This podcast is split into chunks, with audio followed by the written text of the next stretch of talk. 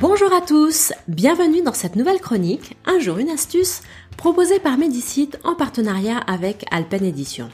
Découvert en Chine il y a plus de 4000 ans, le thé est l'une des boissons les plus consommées au monde. La production mondiale de thé représente aujourd'hui 4,1 millions de tonnes. En plus d'avoir bon goût, le thé est bénéfique à notre santé.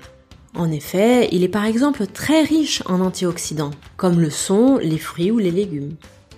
Depuis des milliers d'années, les feuilles de thé sont utilisées en médecine traditionnelle chinoise et font maintenant partie de la pharmacopée française.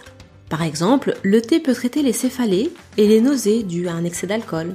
Il facilite la digestion. Et les thés parfumés sont également considérés comme de véritables outils de soins. À titre d'exemple, le thé au gingembre provoque la sudation et lutte contre le rhume. Le thé à la mandarine lutte contre la bronchite, fortifie la rate et ouvre l'appétit. Ou encore, le thé à l'amande fraîche élimine les toxines, lutte contre la distension abdominale. Et on le dit excellent pour les maux de tête. Enfin, les thés prennent soin de notre peau. Et c'est fou ce que l'on peut faire avec. Saviez-vous par exemple que vous pouviez réaliser votre propre autobronzant naturel? Pour un teint allé sans être allé au soleil, faites infuser 50 centilitres de thé noir.